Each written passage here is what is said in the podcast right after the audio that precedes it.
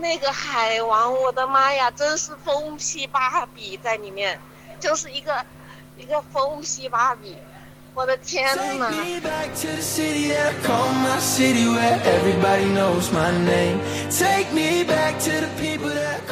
大家好，欢迎收听《细声讲大声笑》节目。我们这一期的节目讲《速度与激情》是第十部。片长一百四十分钟，版本有二 D 跟三 D 两个版本。呃，由于电影是非 IMAX 摄影机拍摄，所以 IMAX 的画面跟普通版本是一样的，所以建议大家优先选择二 D 版本，Cinity 或杜比影厅优先。哎呀，你怎么那么直男啊？这么久都没有跟观众打打，这么久都没有更新节目，也不跟大家打声招呼。大家好，我是大光头。大家好，我是出去嘚瑟。我是出去嘚瑟了一把，然后喜提手阳的小光头小美。大家好，我是小帅，我还是不变。啊，因为因为小光头，因为小光头出去浪了一圈，然后把自己搞阳了，所以他的声音听起来会特别磁性，可能中途会有一些咳嗽，影响到大家的收听，希望大家谅解。也希望大家多多海涵啊！虽然是人病了，但是心在电影圈圈。然后昨天吧，赶着首映。对，昨天还是前天首映，全球第一波看的这个《速激十》，然后就想着赶紧跟大家一起来分享一下。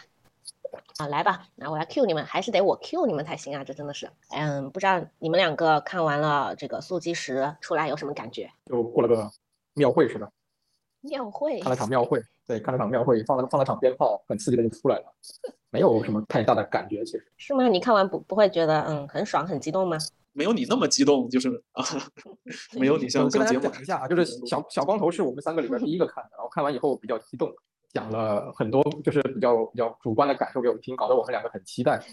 然后看完以后发现就这，然后就所以今天的应该是让小光头来给大家分享一下为什么他会那么激动。小光头把我们的预期都提高了，拉得非常高。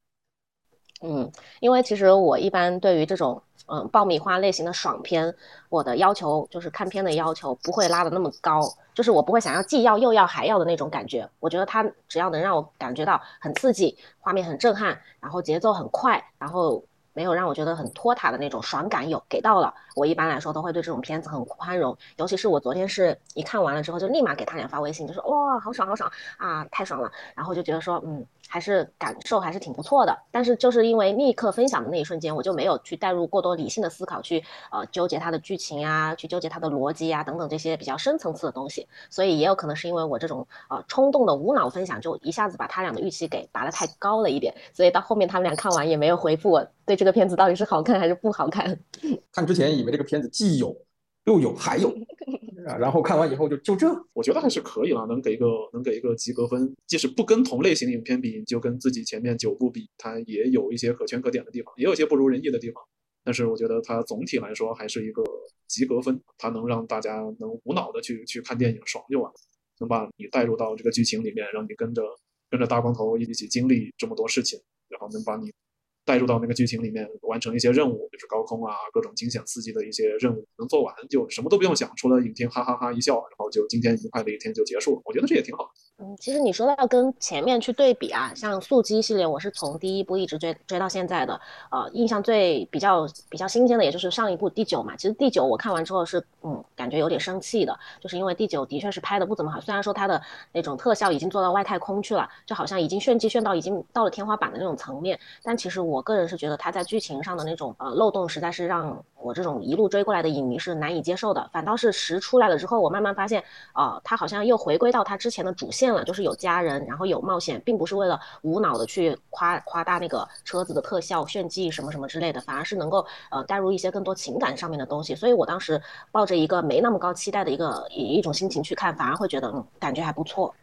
哎，九九为什么会让你有一种特别特别失落的感觉？是哪一幕戏让你觉得特别拉垮？是因为车飞到外太空了吗？我觉得你可以把它作为一个层面吧。其实我对酒不满的，虽然说大家可能觉得看这个速激就是为了看车的特效，以及说想看这个车子还能玩出什么样的新花样，但是对于我这种从头追到尾的粉丝来说，我是更想看到他们剧情上面以及他们家人之间的一些东西，而不是纯粹的去去看他炫技。因为我觉得越炫越离谱，越炫越离谱，就感觉跟呃漫威的超英是同一种类型，但是它本质上又不是超英。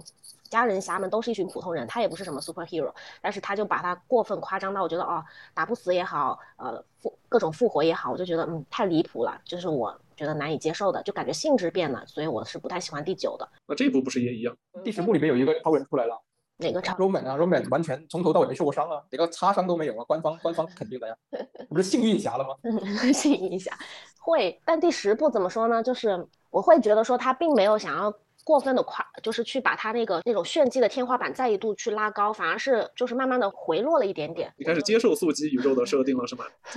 也有可能是这种吧，我已经慢慢就是反正反正他已经已经太空都上了，其他的做点什么出格的事情显得也挺正常。嗯，也有可能是吧，就包括后面那些之前就是勾带的人，然后又回来了，然后我其实也并不觉得有多么多么的惊讶了，我就感觉 Family 宇宙是这样子的，它就是有一种爱的能量可以把人这呀那的。得得先定个调啊，我我也得先定个调，就这片在我这儿来说它不烂的，只是我们的预期拔高了一些，然后跟我们的预期有一点不一样，不是说比预期差，而是说跟在想象中的那个片子的内容是有点不一样的，但是片子还是不错的，还是推荐看的这个片子。然后我觉得能给个六七分的话，我有没有一大半的分是给反派的，给但丁的，就海海王那个角色真的是很出彩的一个反派。然后另一个高分的我还是给那个 Cipher，然后赛皇还是那么出色的、那么吸引人的一个反派。然后就这两个反派比较出彩，其他就跟大家想象中我觉得差不多。没有什么特别出彩的表现，也没有很拉垮的表现，就这边。这里边有有还有一个我很喜欢的演员赵喜娜，就是演那个、就是演那个 Jacob 那个，对，真的是很喜欢赵喜娜的。我个人突然间又有这样的一个剧情，让我感觉哎，好，下一步又要怎么圆回来这样子。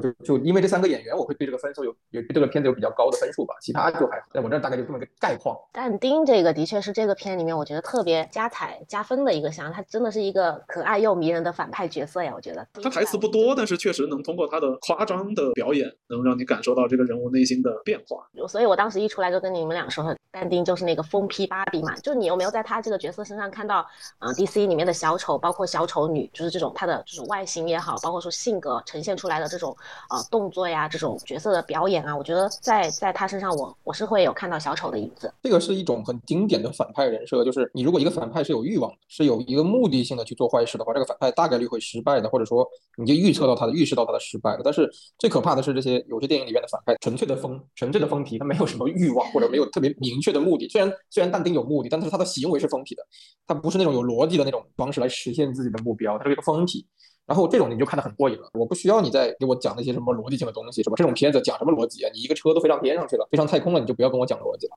就不能带着那些道德、哲学和物理知识去看这部片子。反正我们那一场出来，大家都是对但丁就海王这个角色印象特别特别深刻，很出彩。我觉得几乎都已经盖过了盖过了 Dom 的他的这个人设的那种色彩。但是里面有很蛮多点我想吐槽的，就是包括我们的男主为什么就不能穿个有袖子的衣服？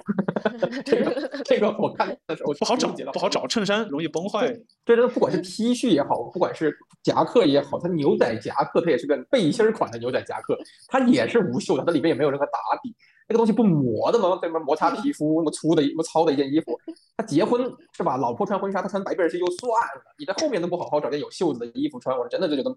哎呀，无法理解这个这个这个银幕形象是怎么塑造出来的。港务尽力了，可能真的不好找。臂围粗的人就是有这么一些困扰。那 T 恤也是可以定做的嘛？他的他的他的牛仔马甲背心，我猜也是定做的嘛，也不可能去买现成的嘛。就是这个点让我就觉得好有好无出戏啊。他们可能觉得不紧身衣就不硬汉，体现不出他刚猛的那一面，然后就不能跟跟他跟他老婆在一起柔情似水的一面形成强烈的对比。啊、嗯，真的是背心侠，相当于他的标志性服饰，就跟那个超人为什么一定要内裤外穿呢？然后你一看到这种类型的人，你就会立马想到，哦，模仿的是超人。你们如果看过看过《一拳超人》，看过《一拳超人》，就会想到，其实他跟那个很像，那个角色叫背心尊者。他们有个团队，整个团队都穿背心。就，里面其实剧情上的硬伤蛮多的，就是那些槽点让你忍不住会想去，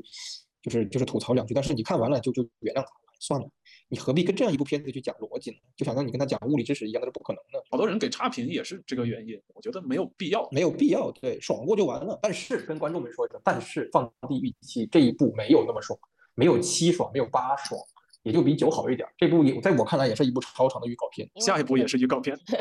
它是上中下嘛。所以让我感觉就是，哎呀，就是那个最终的镜头，最终那个高潮戏，让我觉得就一般般，没有之前看那么过瘾吧，没有玩出特别特别牛的花来，就架了两个直升机，架了个就是大坝，这个预告片都有，大家都看到了，就没有别的让你特别震撼的东西，就还好。然后里边那些人物的倒戈、那背叛都是很儿戏的，没有什么很很很长的铺垫或怎么的，让你觉得他的有什么心理活动，就好像那种倒戈跟背叛都是硬来的，在那个在那条界限里反复横跳。这些不重要，只要只要封皮芭比不变成他的 family，我就可以忍受。其他所有的人都可以站在他那边，但是但是海王只要还是站在他的对立面，我就可以接受。你一定要一直做反派，要坚持自己的立场。我有一个很困惑的点想问小光头，你作为女性观众，我们的女主啊，我们的女主 Letty 跟那个 Cipher 都被囚禁以后，他们俩让 Cipher 想办法就是逃出去了，准备逃出去了，然后两。两个人对话了两分钟，对话了两两句吧，就问了问了一下，还有我们有几分钟时间可以逃出去？他说四分四分钟，然后赖宁说够了，然后两个人就开始打架了。我想问一下那场戏你是怎么看的？我当时看的好无语。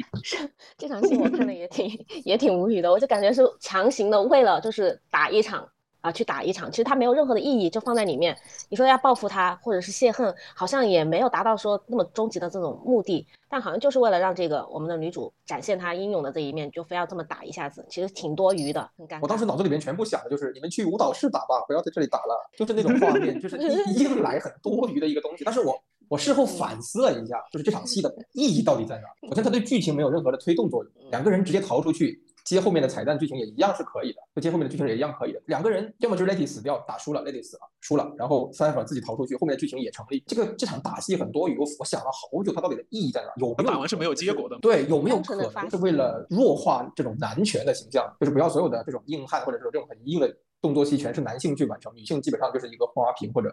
就是耍帅的骑摩托车这么一个形象，然后为了为了弱化这个男权的形象而硬给安排了这么一场两个女性的打戏，你觉得有这个可能吗？如果是想过度去去解析的话，往这上面去靠，肯定也是能说得通的。但是我觉得没有必要这么去做，就是没有必要把这个男权和女权非要。满足这么一个话题平衡，然后去弄这么一场戏，而且其实就像我们看了那么多部过来，Letty 她本身的形象就是一个很 tough、很 strong 的一个女性，在这里就不用她去打那么一场戏，我们也都能够知道。而且包括前面那个前面有那个骑摩托车那一场戏，我觉得看的也是很过瘾的。所以我觉得是没有必要再去强调说，哦，女性也可以打呀，也可以很强硬怎么样？我觉得倒不是，我觉得单纯的就是导演可能就是想给他给这个 Letty 多一点的戏份。你你们没有发现，在这一部里面，Letty 的戏份是比以前要少的，而且他很多时候都是单独的一条支线行动的，并没有跟那个 Dom 在一起。包括说他们这个 team 这一次也是分为三组，就相当于三条支线分开的。其实平均下来，每一组的戏份都是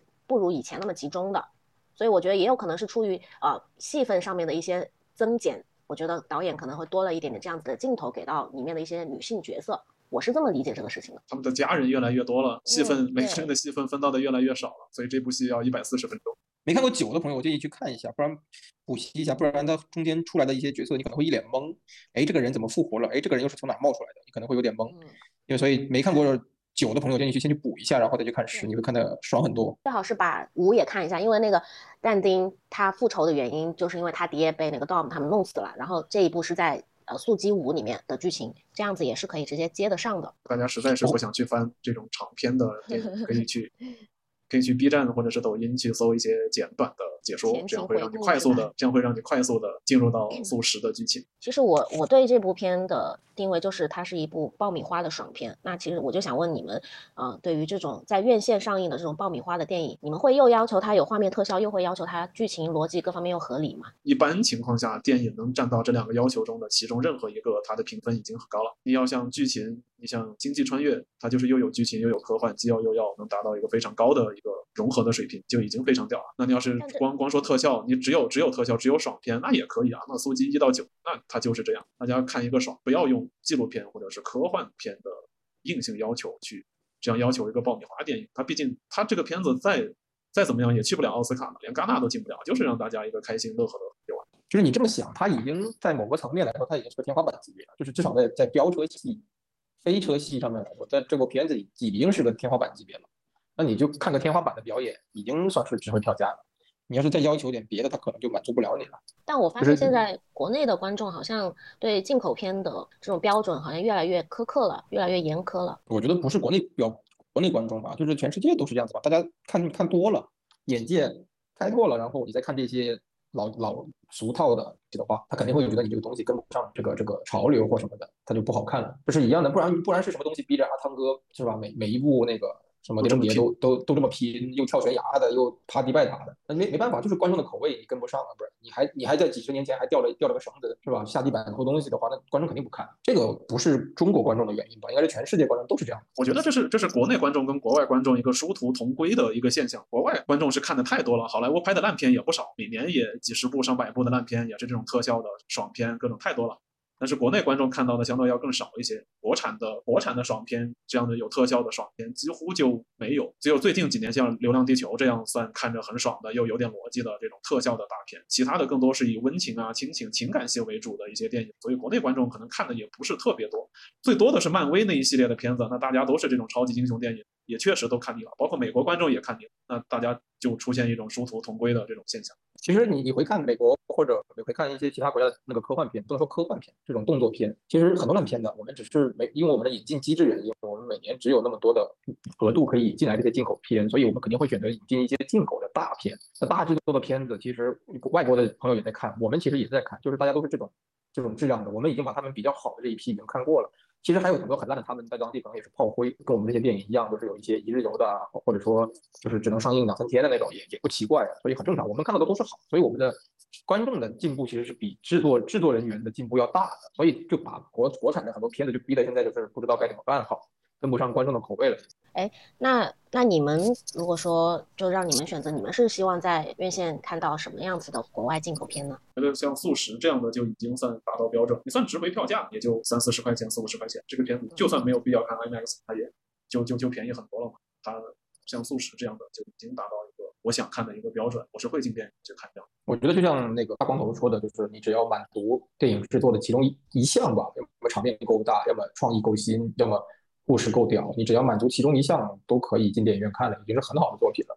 只是说，我觉得我还是希望电影院能放的都是一些大场面、大制作的大片吧。因为你放一些故事片、偏故事片剧情为主的，可能电影院也不好活吧。出于这个理性的考虑，跟卖不出去票也是个问题。我还是希望在电影院能看到一些大片吧。其他的片子我可以去现场看，倒也还好。毕竟现在你去网飞啊、迪士尼家什么的，都能看到很多很好的在线的资源。现在有个趋势，就是年轻人更喜欢去刷三分钟看电影啊这种形式。我觉得就是电影这个东西，你还是得再花个那么几十分钟、一两个小时，沉浸在那个故事里，才会对人物产生一些共情啊，才会对这个影片有一些有一些感触。就是三分钟是我觉得是看不了一个电影。嗯，就算用用用书来举例子，就你三分钟看一本书，你完全没有自己沉浸到书里面去跟主角一起经历那些事情来的更有感触，是感受是不一样的。所以我还是建议大家。能去电影院看，尽量去电影院看。其实你说到这个三分钟看电影，我突然想到，为什么我会觉得，呃，这个速食我看的很爽，是因为我觉得它整个的节奏把控的特别好，就是它的节奏是很快的，就短平快的这一种。就是每一个呃炸裂性的场景后面接一小段稍微缓和一点的过渡，然后紧接着又一个炸裂性的场景，然后接在一块就轰轰轰，就整个节奏拉得特别快。像以往的话，如果说我自己在家用电脑看的话，看看看看电影的话，如果我觉得这个这个剧情特别沉闷，或者是这个感觉好像不太过瘾的时候，我就会倍速去看。那在这个速速食里面，我就完全没有想要倍速的感觉，我就觉得它的长速长速就相当于我以前看电影的一点五倍速，我就觉得很舒服。我不知道你们看的时候会不会有这种感觉。它的体验体验感是不一样，就是你在家用电视或者是你用电脑，就是戴个耳机看。首先视觉视觉是有明显的区别的，屏幕大小直接影响了你的感受，而且电影院的声音也不一样。你像这次呃 IMAX 的版本，它是十二声道的，那那声音的细微之处就能听得更清楚。那你至少也是个五点零的声道，那你也比家里二点二点零的这样你听到的会更多，你感身临其境的感觉也会更强烈。他的感受是不一样。这期节目 IMAX 没有打钱的，大家放心。哎，你们看，你们看的是二 D 版本的还是三 D 版本的？都是三 D，三 D 好像是中国半特工的版本吧？嗯因为好像个别地区也有三 D，但是其他地方好像只有二 D 的版。嗯。我我当时那一场看的是 Cinity 的嘛，我看的是 3D 的，然后他们那个片方，嗯，就过来介绍，就说我们是第一批，然后看的是首批的，是 3D 版本的。我当时看那他那个 3D 的效果做的还挺好，至少至少没有让我觉得会有晕眩的感觉，整体的画面还是挺流畅的。因为根本就不 3D，所以就不会晕眩。对，是它，但是它的确也真 3D 的那种效果，但是感觉还可以，还不错。未来卖高票价嘛，可以理解。哦，跟观众解释一下，就是为什么国内会有特供的 3D 版本，因为 3D 卖的票价会比 2D 的贵一些。所以影院现在也经营也挺艰难，所以能卖三 D 的都尽量卖三 D 了。对，也不会贵很多，一般会贵个五块钱左右吧，就大概这个样子。所以大家也不要去在乎这五块钱，好片子值得你们去看的。但我觉得屏幕大这个是很重要的。我们今天聊这个片子不太热烈的原因，不是因为我们不喜欢这个片子，你们不要误会，纯粹是觉得不要拉你的期待值，这个东西太不负责任了。如果我们这边无脑一直吹家人侠这个 family 有多屌，把大家期待值拉得太高的话。会影响你们去电影院看电影的观感，所以就今天 peace 点去讲这个片子，不要把你们的期待值拉高了。前两天前前几期节目聊别的片子，还是可以适当的拉高一下期待值的，不不太担心这个片子就算了，就爽就好了，不要纠结其他。你们会因为它最后的结局就是戛然而止的那种感觉，然后觉得说看的不够过瘾吗？不会啊，这个就这个就不是结局啊，因为早就已经知道后面还有后面还有两部，你已经猜到他后面要圆什么东西了，他要圆那个那个 Giselle 怎么为什么会活了，为什么从潜艇里出来了，他还得。去圆那个呃那个他弟弟这个又会不会活，然后还得去圆他被被那个小团队在飞机上被炸了以后，虽然那我们看不到飞机爆炸，只看到个火光，但是他还得去圆他们为什么没死。就是下一集能讲什么，你大概也猜到。下一集就是就是分分组了，三人小组，两个黑人加一个黑妹，三人小组为什么活了？然后 d e Shell 跟那个呃韩肯定是组成了二人小组了，就就这些这些小小分队支线来来来拍呗。然后到到第。第十二部的时候，或者第十一部下集的时候，就所有所有线都汇到一起了，然后再干一个最终大 boss，就大概是应该是这样子的一个一个就直接接入到复联四的节奏，大家一个大集合，然后去去去打 boss。对你现在唯一唯一不不肯定的就是不能不能确定的就是他最后大结局的时候那两部他会用上什么样的车，什么样的那个那个载具，你现在是完全不确定的啊，你只能期待这个东西会给你一些很强的惊喜。这部片子里有的，这部片子里那个那个特别反转就是那个 r a 那个那台小车，他被他。被他侄子吐槽的那台小车，它上面一开始蒙了个黑布，绑了一个看似是一个独木舟的东西。我当时猜肯定就不是个独木舟，我猜肯定有反转的。结果那个车那么屌，对，结果这个非常有趣的小飞机，大家可以去看一下，这个东西真的很有喜感那段。那个那个两个叔侄那个公路游那段还挺有趣的。冰淇淋赵喜娜，我当时看的时候满脑子都是他那个冰淇淋。可惜了，音频节目不能把这个视频放给大家看。没事，我相信很多观众都看过的，大家可以上网搜一下赵喜娜就好了。所以其实你们对速激这个系列的最后大结局并没有说有多么多么的期待，就是好像你就是大概也能猜到这个剧情最后的一个走向，是吗？我并不觉得期待，更感兴趣的是它的过程。你要说结局，就算他们 family 全员阵亡。然后副本副本打输了，全员退出也可以，然后全员都活下来，boss 掉了装备捡走也可以。我觉得这个都不重要，我觉得我更看重的是过程，他们是怎么怎么去完成这些任务，怎么是用的是什么车，撞的是什么楼。我觉得我对这个更感兴趣，因为你这些平常接触不到，你只能大脑里面想一想。那导演花了这么多钱，费了这么大劲拍给你看，在那么大的屏幕上告诉你这个车是怎么撞的，怎么撞的那个楼，把你的想象都展现给你看的时候，这个我觉得是我感兴趣的点。那种那种状态其实很像在看看人吵架，就是你发现街街头有人在拌嘴吵架，但是双方已经骂了两个多小时了，口干舌燥的，就是你又不舍不舍得走，你你又怕你一走你不看，他立马就动手打起来那种感觉，亏了。就是现在看到速激十的心态就有种这种，我已经看了前面十部的热闹了 啊，这波人骂了骂了十十十集了，互相往对方脸上吐吐唾沫吐了十集了，就还没动手，你也你明知道他差不多到那个临界点该动手了，这个时候。你妈叫你回家吃饭，你舍得走，你也不舍得走。我怎么不得看到他俩动手为止啊？就现在就是那种心态，那种市民的心态，就是我已经不在乎你俩最终谁打赢谁打输了，你就赶紧打吧。现在就是就是大壮说的，不在乎后面结结果如何，我只想看过程而已。看热闹不嫌事儿大，你最好把月亮都给我炸了，我也无所谓，我现在就看热闹。那它同样都是作为那个一个系列的完结篇，你会觉得速呃速速激这个系列跟银河就前段时间银河三这个系列它的完结有什么不一样的吗？主要是现在速激十速激十这个，我在对我来说还没有一种完结的感觉。我明知道它后面有很多剧情，有很多东西要讲，所以我看完它最后那个速激十的那个那个结局以后，我们并没有觉得它完结，没有那种完结的感觉。它并没有谢幕感，没有没有大家站在台上跟大家鞠躬，谢谢大家的那种感觉。如果他最后一幕，他最后一幕是在家里面后花园又开了场烧烤 party，那可能让我有一种谢幕的感觉吧。但是他没有，这事都没，这事还没完。是吧？你你明明明就看到那个那个但丁最后骂了一句 turtle，吐了一口吐沫，然后你妈就喊你回家吃饭，你肯定知道这事没完啊，所以没有那种要结束的感觉。银河三就明知道要结尾了，也明知道要收尾了，就没什么好说了。他连队长的位置都交出来了，所以就就那种感觉是完全不一样的。但其实当时我们看完银河三，其实看的也还是挺爽的，也是一种爽，也是一个爽片来的。就这俩不一样，这俩就是就是漫威的系列，因为陪了太久了，看这么这这十年来看漫威，从不太了解这个这个宇宙到后面。相对了解，就是他陪你走了十年了，每年毕竟有几部陪着你，所以你对这个世界观已经很完整、很了解了，他的谢幕会让你有一丝丝的那种伤感吧，对不对？哎呀，很可惜，这个 IP 就没了啊，这个或者这个人这几个人物可能以后就很少出现，只能最多只是打个酱油客串一下，就有点可惜吧。但是就是速激，我觉得没有这种感觉，就是那个银河护卫队、漫威这这一套就很像我我家附近的人在打架，我都认识啊，我还甚至还想去劝一下，就是有感情在，我不希望两个人任何一个人打输，最好打个平手，公公平平，因为两个人我都认识这种感觉。但是速激十就像两个光头来到你家附近，他们是路过的两帮混混在你家跟人打架，你你恨不得你俩赶紧就是下狠手那种，你知道吗？你跟他你跟他没有任何的感情，因为他前前前十部真的是没有给你培观众培养出太多的那种互动或者感情的东西吧。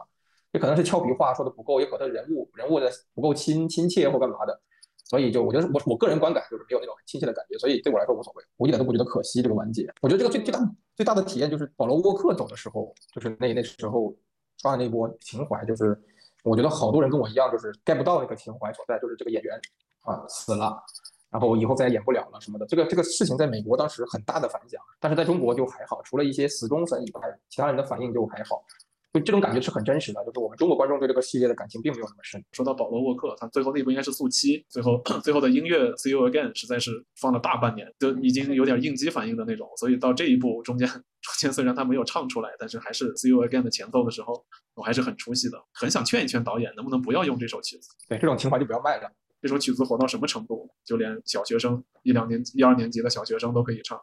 虽然唱的他不知道是什么意思，但是他能哼，他能唱，然后每天在你。耳朵边唱啊唱啊唱啊唱啊唱，有点像《孤勇者》，有点像这两天的《挖呀挖》。但是你看那个什么，我看了一下票房啊，速食的票房预测会比银河要高，要要高好几个亿呢。但银河的口碑就各方面评分反而比速食要更高一些。银河有银河有观影门槛的，就是如果之前不怎么看就是漫威的宇宙的观众，其实是有观影门槛的。你这里边很多埋的小彩蛋或者人物关系的那些小小包袱、小梗你是不了解的，所以其他人笑你可能不知道在笑什么。就是看速激没什么门槛，每一部独立看都没什么问题。那个银河是有铺垫的，漫威全系列它都是多多少少都会有一些铺垫，它它可能还在的联系还在彩蛋里面，这些都有可能。因为文戏本来就少，电影中的演员或者是戏中的人物跟观众建立的这种沟通的桥梁本身就很少，他从打来打去、飞来飞去、上天入地，单真的单独看每一部都不会觉得就是连不起来啊，就是笑点 get 不到啊，那些梗没有啊，你最多是不知道突然忘了这个人是谁，他是从哪里来的，但是这个在速激宇宙里面不重要。所以其实国内的市场是，嗯，怎么说，更倾向于那种啊门槛稍微低一点的，或者说咱们就说是那种路人。路人粉会更多一些，是吗？受众群体会更多一点。你随便一个路人说今天想看什么电影，那不是首选速激，因为他不用，一个是不用动脑子，二是我不用去，不用去一定要去补前面的一些内容，大家就高高兴兴过个周末，看个电影，撩个妹就看速激，其实也没有什么。哎，你当时带着妹子一起去看，你们俩有不一样的反应吗？就我这边看完以后，妹子的感觉是就这，跟我的感觉是一样的，就是连连连妹子都觉得，哎，好像有点。就是粤语说的都好，我们都翻译，就是那种有点不过瘾的，就是那种感觉，裤子都脱了，你让我看点这那种感觉，稍微欠了点。最后最后或者中间那几段戏吧，其实去整个整个戏的几乎都靠那个但丁在撑着。虽然说前面那个那个炸弹戏就满城跑。炸弹戏很过瘾，是吧？妹子还问我，哎，这为什么这戏一定要在罗马拍？我说这戏你干脆换个换个别的地方，北京或哪，这炸弹都滚不起来，连个坡度都没有。你不得找个山城？在中国拍你不得去重庆什么？就你想让那个东西成立，它必须得找一个合适的地方。可能就因为这原因去了罗马，然后让那个炸弹满街滚。妹子看完也是一脸懵。但我我我当时看的时候，我觉得还挺好的，因为它里面呃很多那种动作戏的场景，居然都是实拍的。我之前以为都是后期做的嘛，但没想到很多场景，包括炸车也好，包括那个球什么的，很多场景都是实拍的。我会觉得说，哇，原来真的是这这。我后面看评论，好像他们说其实实拍会比做后期要便宜一些。就说虽然它的难度各方面可能会比较高，但其实真的没有做后期那么烧钱。你得看他那场戏是什么内容。以前以前我记得速七七吧，好像是速七七的时候有一场戏是。呃，大 boss 好像是 Cipher 还是谁的时候，在一大堆车从一个停车场上冲下来，砸到地面那场戏，当时疯狂的在宣传这场戏有多厉害，实拍多。现在这种绿幕的年代，实拍是吧？回归保持初心什么的，夸了一通猛夸。其实那个时候你想，它一台二手车很便宜，而且很多车是空壳，它里边没有什么重要的零件，甚至连发动机都没有的，只是别的地方拿根绳拽，然后一扯就掉下来那种。其实那个道具很便宜的，就是你你跟相比你再去找这些技术人员给你一秒一秒渲染的情况下那种前提下，其实实拍会更便宜的，这个是事实。因为美国其中技术跟人工成本非常高，所以他们实拍会便宜的。就是看你要看你是什么戏，我觉得它里边所有的那种砸车的、炸车的那种戏里边，没有特别特别贵的车。大部分都是二手或者很年代很久远的型号拿出来当个壳，然后就给压了炸了。但是你仔细看，你能看出很多破绽的，但是就无所谓了，它就是爆炸就那么几秒，过去就算了，就真的就跟看放烟花是一样。你不要抱着那种就是去去抠抠细节的那种心态去看的话，其实你就放看放烟花，站远一点，看不见看不见更好，只能看到开花那一瞬间就挺好的。像你们男生比较喜欢车，你们会很期待里面出现各种各样的豪车这种吗？曾经会，但是到第十部的时候，我已经。我已经无感了，它里面烧的车实在是太多。我更喜欢看查理斯赛，美女对我的吸引力远比豪车要更大啊！所以这场这个这个速激十最值钱的那场戏还是在里约拍的，就是光里约那那啊啊啊！对我有印象，那个城那个那个一分钟的城市宣传片就值回票价了，真的每一次精彩的戏都在里约。里约真是个好地方，大家真的去看一看这场戏，里面有一分多钟的里约的一个一个宣传片，那一一分多钟很值得。刚刚他们主角把把车开到那个人群里面，我旁边的妹子就说啊，真好看。才过了才过了几秒钟，当他们开始开始跳舞的时候，我也说啊，真好看。是就是速激十这个这个发车发车的小姐姐没有往年那么吸引我，就是啊不行不行，远不如刚开始跳舞那个。就是我个人个人啊，没有任何其他的意思，就是今年是个小小黑妹，以前以前是个棕色皮肤的妹，大长腿，今年这个也是大长腿，但是个小黑妹，小黑妹长得有点像小美人鱼，让我有点不太喜欢。所以就啊，我瞬间就觉得有点啊，这个发车姐姐长得不太好。以前找那种拉丁裔的大美女、大长腿、坡跟鞋的大高跟，真的好过瘾的。这今年哎，差点意思了，就，哎，略略的有点失望。今年啊，初级十还还冒出了一个新的妹子出来，就是腿腿儿子的小姨子，小姨不是小姨子，腿腿儿子的小姨突然间冒出来了。哎呀，又是哪里哪里绕出来一个亲戚，真的是亲戚这个族谱好夸张啊！家人宇宙真的是家人宇宙，一疯狂疯狂，随时缺人，随时绕一个出来，随时写一个出来啊！哪里哪里。哪里不行就补点哪里的感觉，所以这点这点东西让我觉得有点硬来吧，感觉没有那么好。那其他的就还好。但其实你也也能看得出导演就是想，就是已经开始为这个系列开始做最后的一个铺垫了，就哪怕是从人物啊，包括情感啊各方面，都是慢慢的在往往结尾在收了。只不过他这个结尾收的就有点过分的长，三部。埃尔加朵回归我还挺开心的，因为当时颜值担当回来了。他当时跳飞机的那个时候他还不火嘛，这么好看的一个妹子就这样就走远了，挺可惜的。我当时在里面看的时候，又有惊奇队长，又有海王，又有神奇女侠，我就感觉我在看漫威 DC 联漫威，对对对对对，我就感觉什么呀？怎么感觉像在看超英片一样的？嗯，里面还有赵喜娜，赵喜娜也是 DC 的。哦，对对对，还有赵喜娜。我也等到下一部上映的时候，我都已经忘记这一部讲什么了。也没事，不需要记得。你下一部看完的时候，你就会想起来了。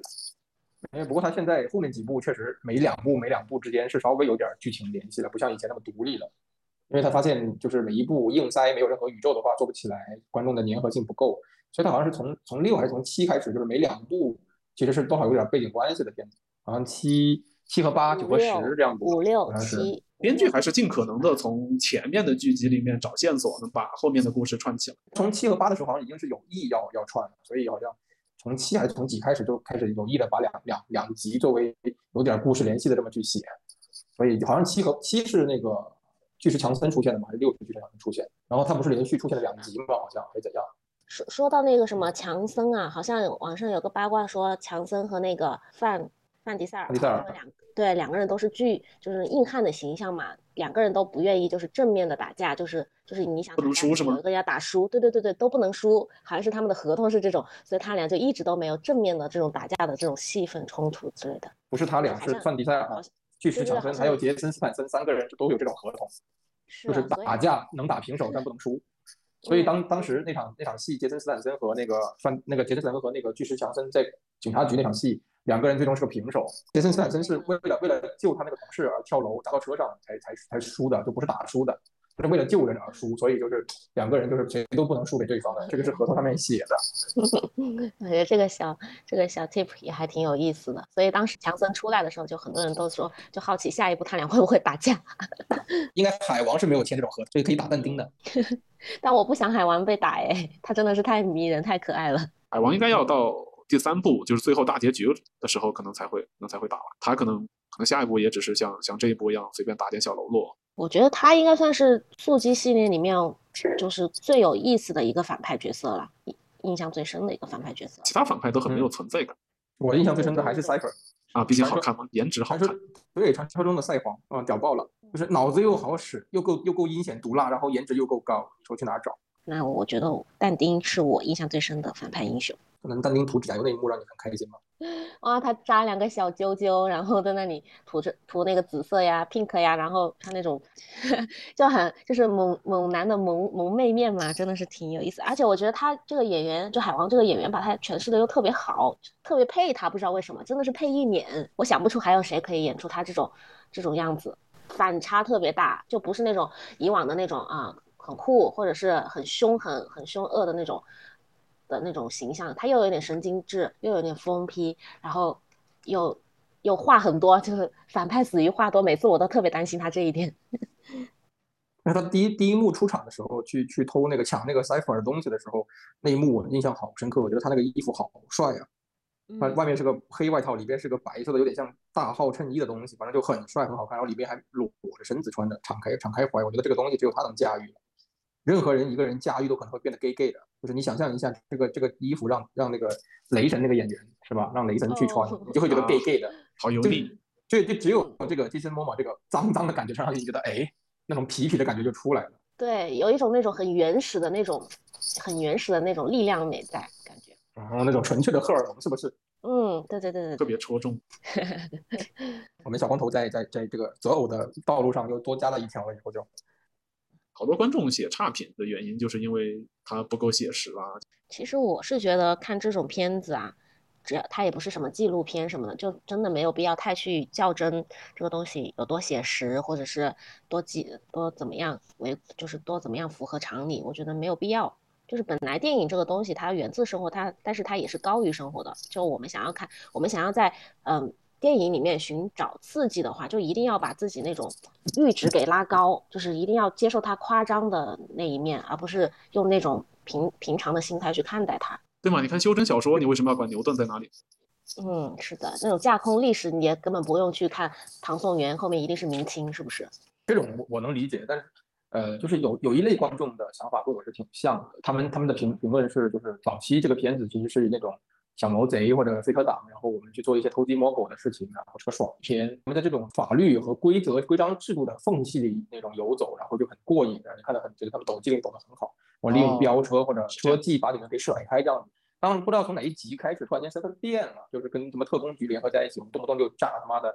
呃潜潜艇，或干嘛的，就拯救拯救世界了，开始就就以前是对是这个点以前我是我是他们觉得是看一个小爽片，是那种爽，不是这种宏大的爽，是那种抖小机灵的爽，就是觉得看得很过瘾，然后就觉得这个这帮人用自己的小机灵和车技，然后就是把把警察甩到一边，然后让法律捉不到他们，然后这样子就觉得很过瘾啊，有种那种很嘚瑟的感觉。但现在就是变成了 family，然后所有一切东西，其实这个 family 是硬来的，就为了为了让他们的这种夸张的行为合理化，就硬加了这么一个 family，给变成了家人侠。其实其实后面的拯救世界的剧情都是略带的有点跑偏了。但是后来又收不住了，因为你为了大场面，你不能再去抢劫银行干嘛，那个搞不出什么大场面。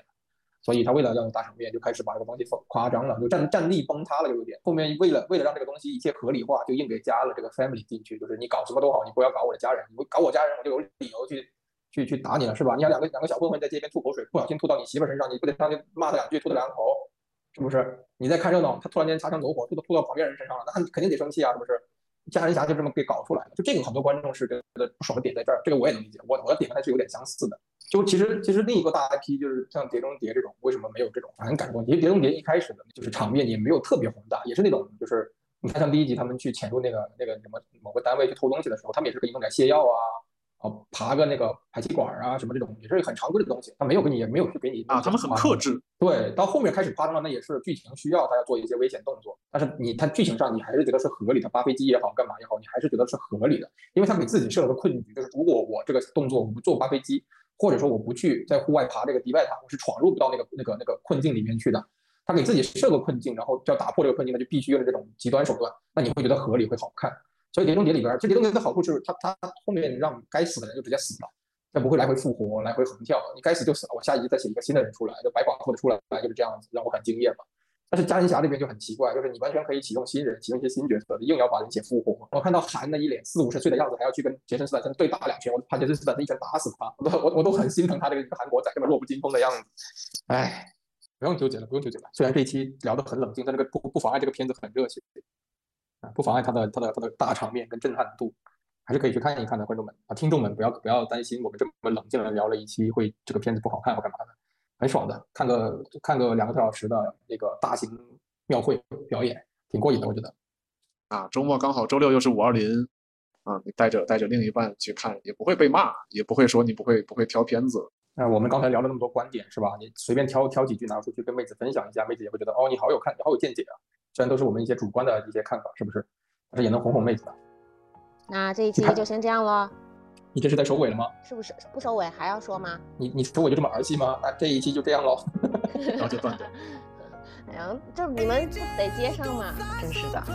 来喝水一下，收啥尾呀？那这一期就先这样喽。你们刚刚有什么区别？自然一点。你 们俩收吗，真的是。不行不行，这个结尾一定一定要熟，你能不能自然一点？那我说啥呀？你想说啥说啥，可以说长一点，但不要一句话收尾。哎呀，你这正儿八经什么叫？嗯，烦死了，你们两个。好了好了，这一期就先聊到这里。反正喜欢或者不喜欢的，想看的或者不想看的，啊，也都推荐大家可以去电影院去爽这么两个小时，我觉得还是不错的。嗯，后天对，明天就是五二零，也希望大家可以嗯。祝你们幸福吧！你说的比刚刚还不自然。刚才小光头脑子里边脑补了好多画面，就是不好说说出来，碍于这个审核机制就不好说出来。我什么都没想。五二五二零是好日子，五二五二零是好日子。好了好了，祝大家幸福，阖家欢乐，新年快乐！这样了，拜拜。谢谢大家，我们下期再见，拜拜。Beautiful things. Generation curses of disloyalty, we breaking it. Lost my dog, got him back. Took him in, we shaking back. Struggle never broke us, it just made us who we is. Losses taught a lot of lessons, made the wins feel like blessings. Family, all you got at the end, hope you get the message. I ain't trying to make it without you, but if I got you, then I got you. This ain't about me, this about the whole cake. We can take a slice on a different day, just keep your plate. God, family, hustle, street signs on a narrow road. Heaven at the end, praying for the lost souls with my angel.